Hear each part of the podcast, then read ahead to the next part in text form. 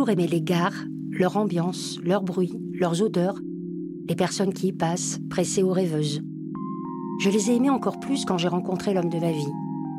Il habitait Paris et moi Bordeaux, et chaque semaine arriver en gare était pour nous la promesse de retrouvailles et de moments merveilleux. Pour d'autres personnes, arriver en gare est synonyme d'une escale après un long voyage subi, car elles ont fui l'insoutenable. Elles arrivent avec quelques bagages, épuisées et désorientées, seules ou en petits groupes, ne sachant pas quelle sera la prochaine étape dans leur exode. Je suis Sophie Baquer et vous écoutez un nouvel épisode de Cliché, un podcast de la Croix-Rouge française et de Louis Média. Nous allons entendre les témoignages de personnes migrantes, leur vécu, leur parcours, leur combat au cœur de la crise ukrainienne. Tous les jours, des volontaires et des salariés de la Croix-Rouge française, dont vous entendrez les témoignages, sont présents pour les accueillir, les accompagner, les soutenir, les orienter. Dans cet épisode, nous découvrons l'histoire de Grégory Jouvion. Il est bénévole à la Croix-Rouge et l'engagement est une part importante de sa vie. Il forme des personnes aux gestes de premier secours, mais il y a quelques semaines, il a reçu un mail lui proposant de participer à un dispositif exceptionnel mis en place par la Croix-Rouge française, l'accueil d'Ukrainiennes et d'Ukrainiens arrivant dans les gares parisiennes on a quelque chose euh, intrinsèque et puis de rencontrer des gens qui s'engagent avec nous, qui partagent des valeurs qu'on a communes, et eh ben ça pousse l'engagement plus loin. Peut-être qu'on apporte quelque chose, mais ce qu'on reçoit est bien plus immense que ce qu'on a voulu apporter. Et du coup, bah, on continue et il faut devenir bénévole euh, à la Croix-Rouge pour se rendre compte. C'est, euh, c'est ce qu'on trouve, ça, ça, ça ne peut pas s'expliquer, je pense, avec des mots.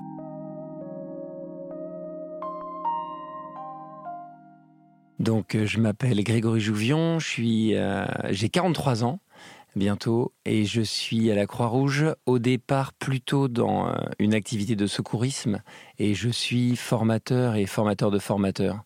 Je forme des bénévoles ou des personnes du grand public non seulement euh, à l'apprentissage des gestes de premier secours, mais c'est aussi former des bénévoles qui veulent ensuite devenir formateurs pour apprendre des techniques pédagogiques euh, ou apprendre euh, comment enseigner les gestes de premier secours, ou un petit peu plus large que ça d'ailleurs, à du grand public ou à d'autres bénévoles. Alors comment j'interviens dans la crise ukrainienne? Ça a commencé en fait tout bêtement par un mail qu'on a reçu euh, de notre unité locale qui demandait des disponibilités pour participer euh, à, ce dispositif assez exceptionnel. Et du coup, euh, j'ai été amené dans ce dispositif à faire de l'accueil de personnes en gare. C'est-à-dire des personnes qui arrivent en France et qu'on accueille au départ dans plusieurs gares, aujourd'hui à la gare de l'Est. Et, et je, voilà, je me suis retrouvé en répondant à, ces mails de disponibilité pour venir faire euh, cette activité-là. À la gare de l'Est, euh, mon activité, hein, c'est euh, du coup d'être référent pour l'accueil des personnes. donc, comment se passe le dispositif? En fait, il y a une personne qui est référente qui va en fait coordonner l'activité d'autres bénévoles qui vont, qui vont venir également. Le rôle qu'on a, c'est d'accueillir les personnes qui arrivent d'Ukraine qui vont se présenter euh, sur le dispositif et d'essayer par euh, tous les moyens qui sont à notre disposition de répondre à leurs besoins. Alors ça va être, euh, s'ils ont envie de, rester en France, ça va être de les orienter vers un endroit qui leur permettra de commencer les démarches pour rester en France. Si ça va être de repartir à l'étranger ou de repartir dans un autre endroit en France, ça va être de les aider à trouver des billets de train pour qu'ils puissent repartir. Et enfin, c'est le rôle que j'ai le plus souvent, parce que je fais plutôt les gardes le soir, c'est d'accueillir les gens euh, et de leur trouver un hébergement pour la nuit, en attendant, comme il n'y a plus de billets de train, qu'ils puissent trouver un hébergement pour repartir. L'équipe, le... Alors je peux surtout en parler le soir parce que je suis à chaque fois le soir. Mais l'équipe le soir, donc il y a un référent, comme je vous disais, la personne qui va un peu coordonner ou s'assurer en tout cas au moins que tous les bénévoles vont bien, que tout le monde puisse faire son rôle correctement et puis de tous les problèmes qu'il peut y avoir sur le dispositif. Et après, on va avoir des bénévoles qui vont être traducteurs, ils vont parler le russe ou l'ukrainien. Euh, et on va avoir des bénévoles qui ne parlent pas forcément russe, ukrainien et qui sont pas forcément de la Croix-Rouge. Et on va tous travailler ensemble. C'est-à-dire, en gros, dans le dispositif, lorsque les personnes arrivent à la porte d'entrée, ils vont être pris en charge par un traducteur qui va pouvoir vérifier mais ce dont ils ont besoin. Est-ce qu'ils viennent d'Ukraine, par exemple Est-ce qu'ils ont bien leur papier parce que ça leur sera demandé pendant tout leur cheminement? Et après, il y a les bénévoles qui, eux, ne sont pas forcément traducteurs, qui vont être responsables de tout ce qui se passe dans la salle après. C'est-à-dire s'assurer que les personnes vont bien donner euh, à boire, donner à manger, euh, s'assurer que la salle reste propre aussi, euh, pouvoir mettre les familles qui ont besoin un peu à l'écart, les personnes qui ont besoin de dormir un peu à l'écart aussi. Pour tout ça, ils sont aidés par des traducteurs. Ils vont être en charge, souvent avec un traducteur, d'aller lorsque les trains arrivent au niveau du quai pour euh, recevoir les gens qui arrivent et les, les, emmener en fait, les aider avec les bagages, etc. et les emmener jusqu'à la salle euh, dans la gare puisqu'on est dans une salle spécifique hein, où on va avoir cette activité. Et puis enfin, aussi un peu avec les traducteurs, ils vont amener les personnes soit dans les bus qui les accompagneront dans les hébergements, soit dans l'hébergement à proximité de la gare. Donc ça fait beaucoup de rôles pour tout le monde, mais euh, ça, on est bien occupé, on est bien occupé.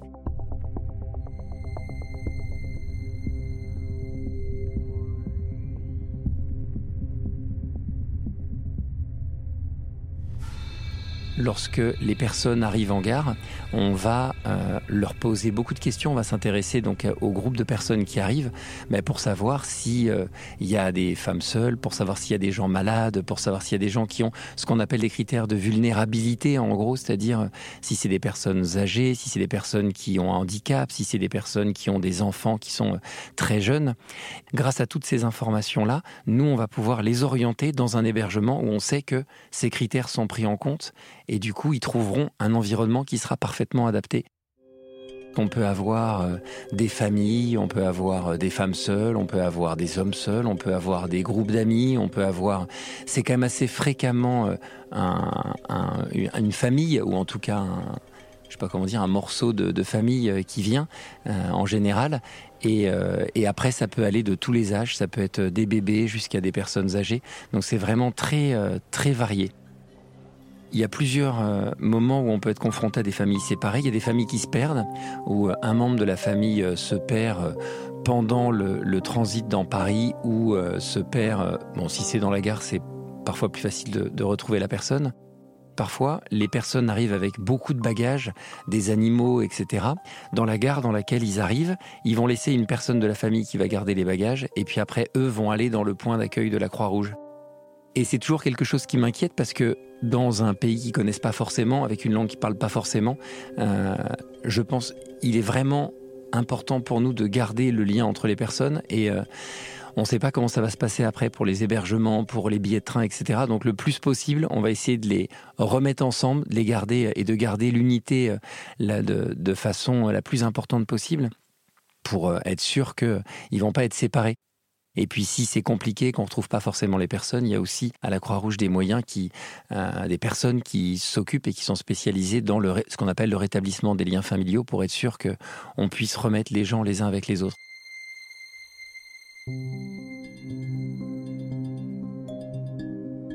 Hier soir, on a eu donc une famille avec euh, un petit garçon, en effet, qui avait la mucoviscidose et sa maman qui voyageait avec d'autres enfants. Et du coup, euh, il y a un enfant qui est resté euh, dans la gare avec les bagages et les animaux de la dame. Du coup, on a envoyé des bénévoles le chercher, récupérer tous les bagages, tous les animaux, revenir à la gare de l'Est. Et comme ça, on a pu réunir tout le monde. Et ensuite, on a pu trouver l'hébergement dans lequel il serait le mieux pour ensuite qu'ils puissent revenir avoir les, les billets dont ils avaient besoin, etc., les soins médicaux dont ils avaient besoin, etc. Ce qui est particulier, hein, c'est de, vivre dans la salle au milieu des personnes qui viennent avec nous. Et du coup, forcément, quand on parle avec eux et avec elles, on partage une partie des émotions qu'elles peuvent ressentir. Et c'est vrai que la dame est arrivée, elle était inquiète, ce qui est normal, hein, euh, et euh, inquiète pour euh, ses, enfants. Et donc, la situation était un petit peu compliquée, donc on voilà. Et c'est vrai que lorsqu'elle s'est résolue, euh, c'était voilà, le petit garçon était très heureux, on était heureux pour eux. C'était quelque chose qu'on a pu partager avec eux. C'est vrai que le petit garçon était aussi très démonstratif et du coup on était heureux de voir que ça, avait fonctionné, qu'il retrouvait sa maman et que tout se passait bien. J'ai eu la, chance de participer au, au dispositif quand il y avait aussi plusieurs gares. J'ai été gare du Nord, j'ai été gare Montparnasse.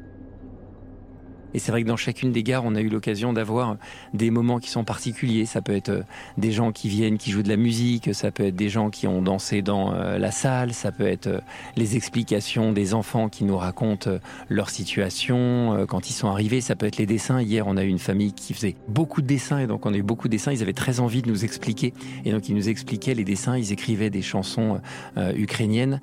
C'est tous ces moments qui font ces accueils qui sont si particuliers. Normalement, on ne garde pas de contact avec les personnes qu'on héberge. On a des gens qui arrivent épuisés, on a des gens qui arrivent et qui ont besoin de partager le fait de venir euh, de zones dans lesquelles ça a été difficile pour eux. Ils ont eu du mal à partir, ils ont eu leur vie qui a, voilà, qui a basculé. Donc on peut avoir des gens qui peuvent arriver, qui ont besoin de parler. On peut avoir des gens qui au contraire sont mutiques et qui vont rien nous dire on peut avoir des gens qui viennent et qui sont euh, presque agressifs parce qu'ils ont euh, absolument euh, besoin de quelque chose, d'une aide. Et soit on ne se comprend pas, soit ce qu'on essaye de leur donner n'est pas ce qui leur convient. On peut avoir des gens qui viennent très stressés. parce que bah voilà, ils sont dans un pays qu'ils connaissent pas, ils savent pas exactement comment ça va se passer pour eux. On leur dit on vous trouve un hébergement, mais comment ça se passe après? Qui m'assure qu'il y aura quelqu'un là demain? Est-ce que j'aurai un billet de train? Est-ce que je pourrai repartir? Est-ce que je retrouverai ma famille? On a toutes ces questions qui se posent, ça c'est sûr. Je suis là pour représenter la Croix-Rouge française. Hein, c'est pour ça que toutes les personnes portent une chasuble avec l'emblème de la Croix-Rouge. Donc ça nous oblige à respecter euh, des principes très importants. Hein, voilà, l'humanité, l'impartialité, la neutralité. Ça c'est vraiment des principes qu'on doit garder. Mais du coup, on est une entité. Enfin, on est, la Croix-Rouge française. Et donc l'aide que j'apporte, c'est pas l'aide de Grégory. Et du coup, je garde pas forcément de lien avec eux parce que ils ont le lien avec euh, l'institution. Mais ce que je peux assurer à la personne qui arrive, c'est que si demain elle a un problème, si demain elle a encore besoin d'un hébergement, si demain elle a besoin d'un billet de train, elle reviendra à la Croix-Rouge et elle aura de nouveau un bénévole qui sera là et qui lui permettra d'obtenir ses billets. Ce sera pas forcément moi, mais en tout cas nous on sera là et on l'a été tous les jours. Du coup, euh, c'est ce côté-là qui pour moi est important plus que mon numéro de téléphone ou un contact. Il y, a des, il y a plusieurs missions en fait pour la journée. Il y a une mission de 9h à 14h. Euh, il y a un créneau de 14h à 19h et un créneau de 19h à 1h du matin. Les créneaux de 9h à 19h sont plutôt des créneaux, quand on peut avoir des billets par la SNCF, qui sont destinés à euh, obtenir des billets pour les personnes qui veulent repartir. Et le créneau de 19h à 1h du matin est plutôt un créneau qui sert à euh, accueillir les personnes qui ont besoin d'être hébergées pour la nuit il y a un côté un peu, euh, je trouve, euh, euh, particulier de la vie la nuit, c'est-à-dire les, les, personnes sont souvent fatiguées, elles ont souvent besoin de repos, et c'est vrai que on fait tout pour favoriser ça. Et du coup, ça donne une ambiance qui est en général, je trouve, assez calme, plutôt basé sur le fait de faire bien attention à ce que les personnes soient euh, en sécurité, puissent se reposer, on leur donne aussi à manger, etc. Ça donne un, lien euh, particulier, c'est qui, qui du coup n'est pas dans le fait d'aller vite pour avoir un billet de train, d'être à l'heure, etc. Là, il n'y a pas d'heure. De toute manière, on attend que le dernier train arrive, et puis quand le dernier train est arrivé, une fois qu'on a tout le monde, eh ben, les derniers bus peuvent partir, emmener les gens dans les hébergements, mais du coup, on attendra de toute manière le dernier train, voire même les personnes qui sont perdues dans la gare. Du coup, il y a ce côté de pas être pressé. Parfois, de, on se rend compte à quel point Paris peut être une jolie ville, puisqu'il y a plusieurs personnes qui arrivent et qui le soir demandent à aller voir euh, des illuminations, la tour Eiffel qui brille, ou euh, je me souviens d'un papa qui a mis sa petite fille dans le, dans le bus, sur le siège le plus haut, euh, et arrivé à la place de la République, elle regardait en voyant les lumières et tout ça, et ils étaient assez impressionnés par le fait, voilà, il y a un côté de ville illuminée qui, en tout cas, parfois peut être fascinant, et, et c'est vrai que c'est une demande qu'on peut avoir d'aller euh, voir ces illuminations et de visiter. Donc c'est plein de côtés comme ça qui la nuit rendent euh, l'activité un peu particulière. Moi je suis, oui, euh, enseignant-chercheur, je suis vétérinaire au départ et je suis dans une école, je suis à l'école vétérinaire à Maison-Alfort. J'ai euh, passé beaucoup de temps à apprendre la pédagogie, à la découvrir quand j'étais à la Croix-Rouge. Et donc, euh, c'est une part importante de ma vie aussi, même dans ma vie professionnelle. Les deux sont pas si séparés que ça, en fait. Elles euh, apportent, elles se nourrissent l'une et l'autre, quoi. J'ai deux enfants qui ont 11 ans et 8 ans dans quelques jours. Mes enfants, ce qu'ils pensent de cet engagement, ça dépend. Quand ils ont besoin, etc. Parfois, il y a les petites blagues sur le fait que j'y passe un peu trop de temps, mais en même temps, quand on a certaines actions, type euh, la vente de muguet, etc., ils veulent absolument venir pour participer, vendre le muguet, etc. Et j'ai la chance d'avoir une femme exceptionnelle en plus qui comprend, qui m'a connu comme ça aussi, et qui du coup, elle aussi, euh, fait des missions en gare. Elle était référente plusieurs fois à la gare de l'Est aussi. S'il n'y avait pas cet aspect-là, en fait, ça fonctionnerait pas. C'est un besoin aussi si on a cette activité-là, c'est aussi ça qui fait qu'on est équilibré dans la vie, je pense.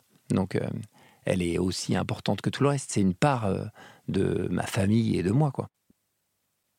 Parfois, je me demande, est-ce qu'on est avec euh, l'envie de s'engager? Est-ce que c'est familial? Parce qu'après tout, dans ma famille, ça a toujours été quelque chose qu'on a poussé. J'ai toujours vu mes parents s'engager pour plein de choses.